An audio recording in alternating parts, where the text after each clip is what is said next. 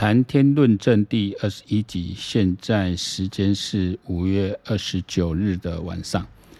那我们开始呃决定来做这个谈天论政 Podcast，是主要是俄乌战争啊引起。那我觉得呃整个世界局势到一个很大的变局哈。那不敢奢望说为。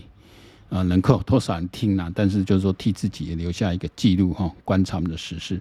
所以我们一开始还是讲一下俄乌战争哈。那已经进入快进呃将近要一百天了哦，三个多月的时间了。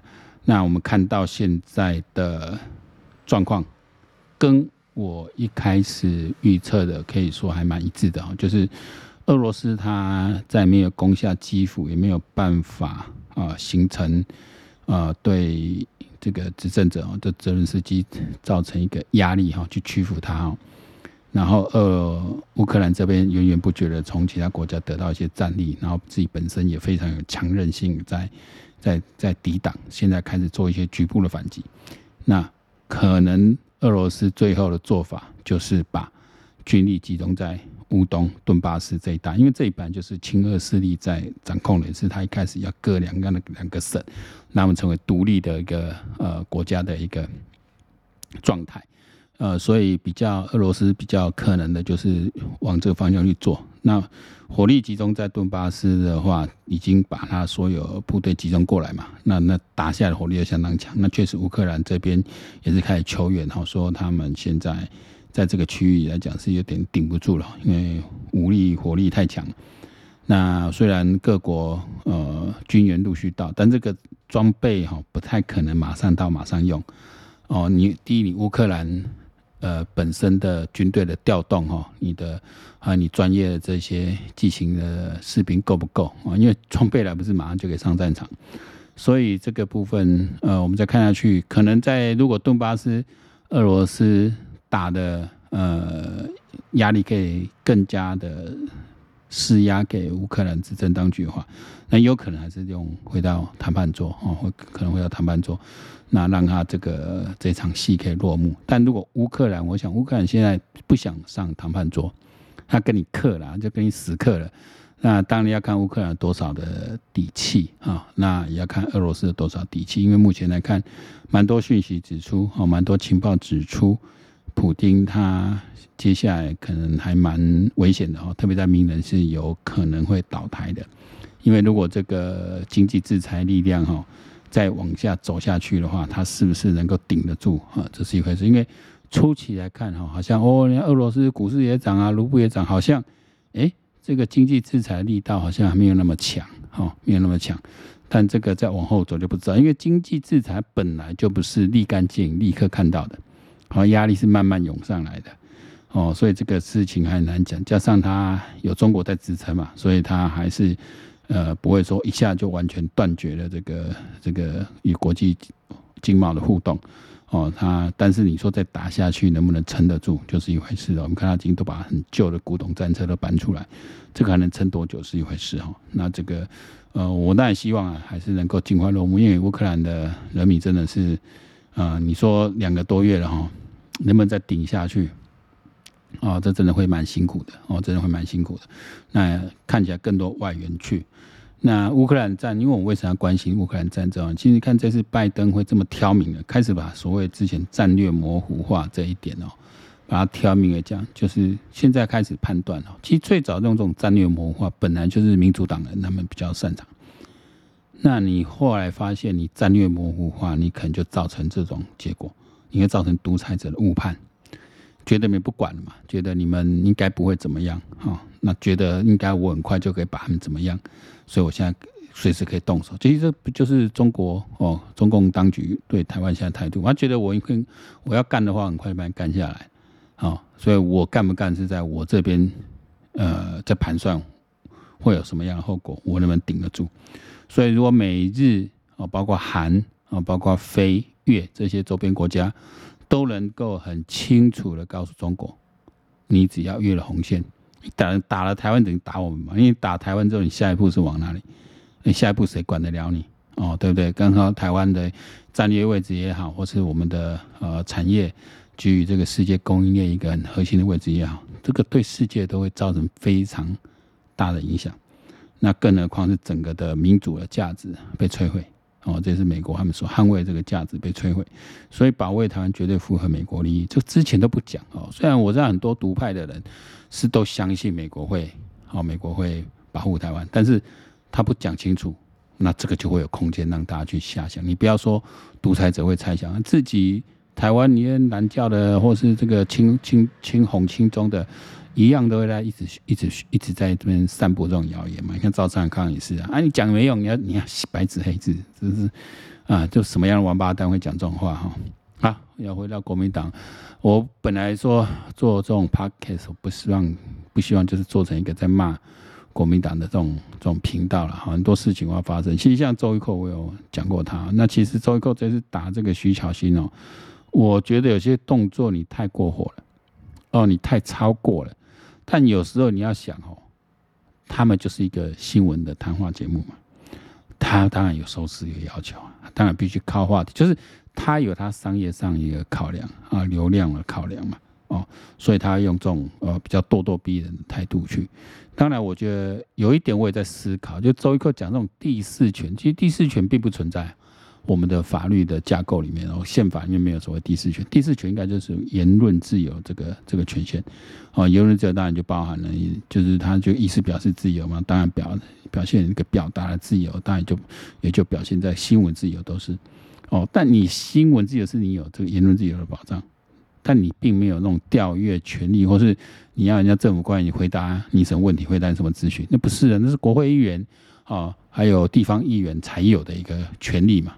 所以人家警察分局长接到你的电话不想接转调，他市议员他一定接。那你节目主持人我可以不要接啊？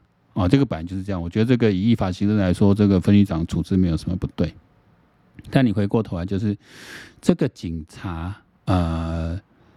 徐小新他发现我们这个密录器哦，终于公布完，这周一蔻穷追猛打还是有效了哦，终于新分局把它公布了。那徐小新刚才是赶快，我看他赶快猛打预防针哦，自己就发好长篇文章。那你仔细看这论调，第一，他说我呃是新一分局拜托我说，如果公布了这个警察会吃上渎职罪，会影响他前途，所以不要公布，这是屁话。警察不开单，怎么会有渎职罪？其实警察本来就有行政裁量权呐，就是我开单，哦，我面对违规的时候，我是有权利哦去决定我要不要开单。如果这情节不严重，哦，如果是有什么特殊状况，哦，那我刚才可以说不开单，用劝导的方式。其实本来就没有说一定要开单，只是因为你可能在啊，比如市政府或警察局内部会有一些内规啊什么，跟内规。他不能去逾越法律嘛？哦，法律上来讲，行政法上来讲，你已经有行政裁量权的。哦，那你的内规，它只是在对你的行政裁量权再做一些限制而已，但不会因为这样子哦，让你变成渎职罪。哦，警察该开单不开单机会很多啊，都有啊。哦，要不要开这是都可以去谈的啊。哦。那你说，你说像你说思远路啊在辖区面，他在进行公务，哦，如果今天徐巧芯出来说，哦，对不起，我刚好这里有个什么事情我在处理，哦，我是在执行哦议会的一个公务，我聆听一下，我觉得警察你你合理合法，就是说那没关系，那你把他移走就好了。哦那因为你现在是在吃饭嘛，你不是在执行公务嘛？如果就议员他，因为议员他某一方面来说他是民意机关，他他某一份他还是有公务员身份嘛，否则他就不会什么贪污这些罪的嘛。那我在执行公务的时候，哦，如果是有什么状况，有人跟我陈情啊什么，我来这边这边做什么，然后我的人我的这个这个助理，其实他先生啊，我也在旁边等，我随时是可以把是处于随时可以把车移走状况下，你虽然还是违规的，哦，但是他有一点点灰色地带啊，就是你我可以不要那么强烈的执法。哦，是可以的，好，所以本来就不会什么渎职罪，所以你们讲半天，替自己们擦脂抹粉，然后后来又要把那个矛头转向说要去跟周一蔻对赌，一边拖横啊，哎，周一蔻是代表他个人嘛，对吧？他有代表谁吗？没有，他代表个人，你个人个人该去拖赌黑领导代志，但是我们要谈的是，你到底我们现在从公布的密录器的对话中，你到底有没有施压？如果哦，如果这样没有施压，那什么叫施压？对不对？你一来拉下口罩表达身份，啊，其实那个警察本来就知道徐小新的车了，只是不知道你有没有在这里而已。因为旁边看来不是议员本人嘛。那议员冲出来，你告诉他，那你说，你这个本来这不是用劝导为主吗？这是不对嘛？因为本来这个红线停车，人们在车上，而且你又说人在车上，人也不在车上啊，对不对？你人不在车上，你怎么可以说你人在车上？警察跟你讲，你人没有在车上啊，你人有在车上，我可能就不开了，把你驱离开就好了。这个很多了，市区里面红线的临停，你在人在车上，甚至并排，也是警察一来是挥手叫你走开而已，不一定马上开。那比较比较那个的，当然就给你。我早期是有被那种进行举发哦，你在那个车站周边让人家下车，就下车下车这样几秒钟而已哦。啊，可能十秒不到就临停开个门下车走了，我马上开走，他就给你拍照进行举发。之前也有这样子，现在不知道还有没有了哈。那可能重点地段会有这样子的举发，那我们就跟着申诉，没有申诉嘛？因为确实就是这里边就规定不可以这样做嘛。我们是方便，觉得我没有影响到谁，这个时段我没有影响到车流什么，下一下车我就走了。嗯，一下车到离开就不能十秒都不到，甚至五秒都有可能。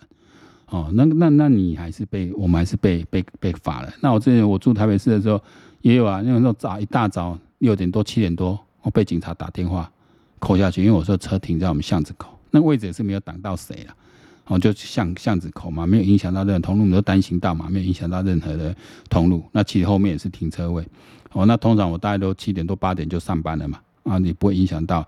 可是有了他那那。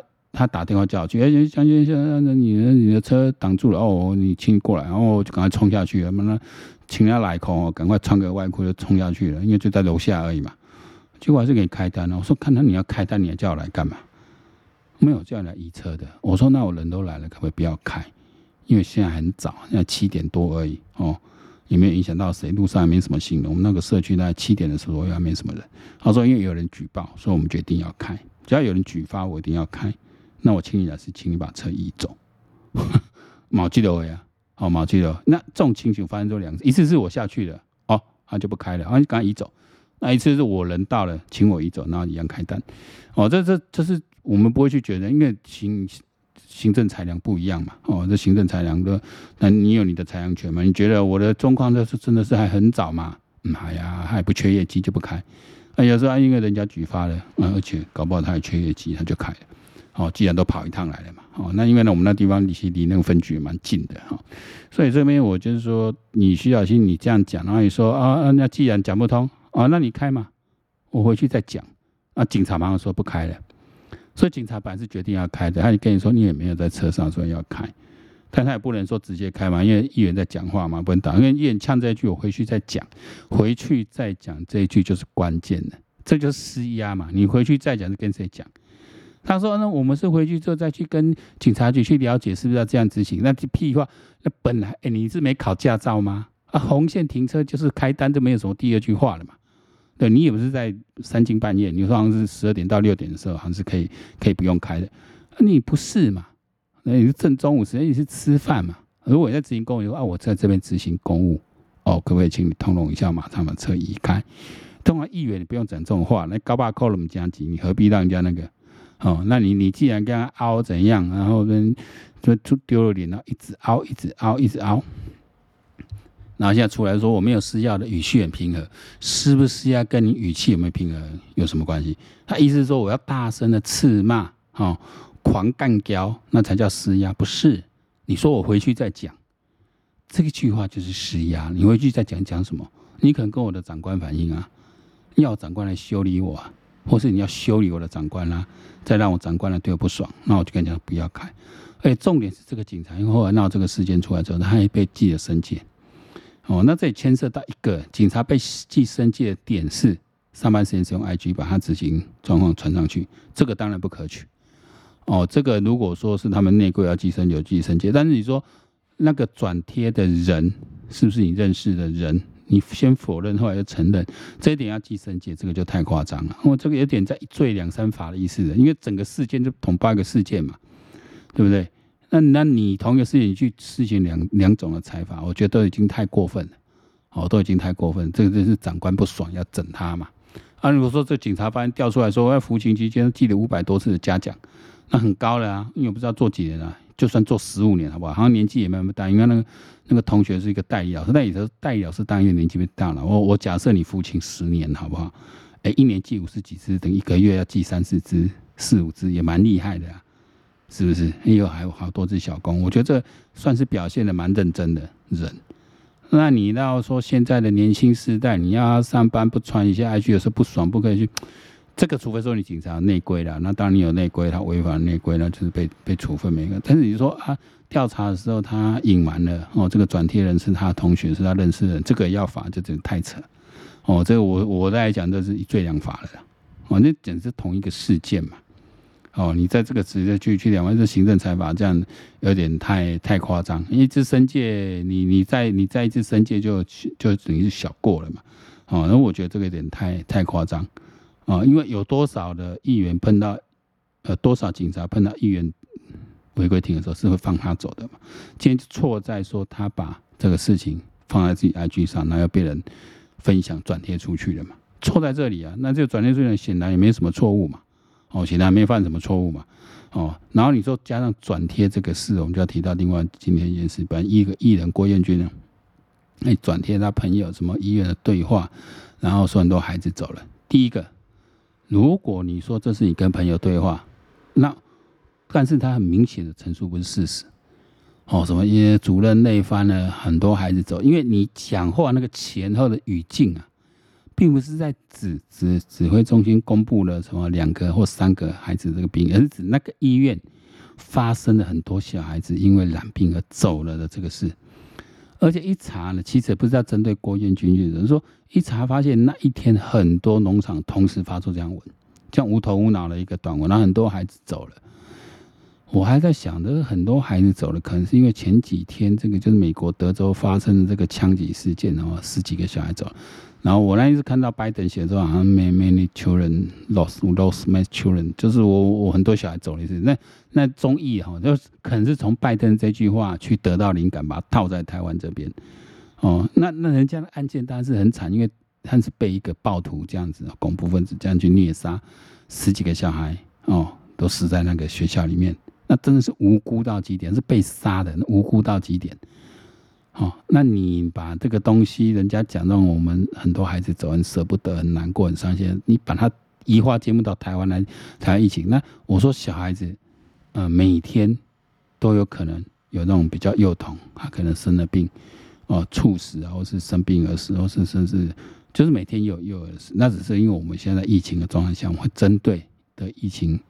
哦，肺炎而呃导致脑炎或导致这个其他疾病而走这些孩子们，我就特别去注重，特别追踪，这个就是表示说政府没去盖牌嘛，啊，不可能去盖牌嘛，他们还是想要塑造一种，呃，蔡英文哦政府哦疾管中心在盖牌这样一个一个事情，那没有嘛，不然就不要讲嘛，我都跟你讲了，哦，就是是盖，就是在说我们愿意去面对这个事，哦。然后就很就制造了恐慌，因为以他那个，我我自己的都是我在经营媒体，以他那公布，那绝对是一个组织在运作的嘛。你在几秒内同时十几个粉专同时发文，那都设定好了，而且内容差不多，哎，都用那种最简单的这几句话，这样无头无脑无尾，然后就泼出去，然后制造一个印象。现在就是说，现在阅读文字是很不耐的，你要看一段文字，很多人是读不下去的。他就短短几个字，然后就可以做出一些情绪的反应，或自己去脑补。现在人习惯的阅读习惯这样。哦，我我我就说在在说公司内部有一些公文啊，什么公告啊，因为发现他都不看的。哦，因为有些活动我们要设计一些东西，那不看的。哦，那这这这有同仁这个瞎搞，那等到交出来东西不对，要求要改啊，这么唧唧歪唧唧歪歪，就发现说不太不太读的。我那二十几岁这种是这个。我这都到大学毕业，你说你们识不识字绝对不可能，但是不读不喜欢读文字，哈，甚至不喜欢读比较重要震惊的讯息，哦，这个就是现在一个问题。这种阅读的贫阅读力的贫弱，其实这是一个局势的现象。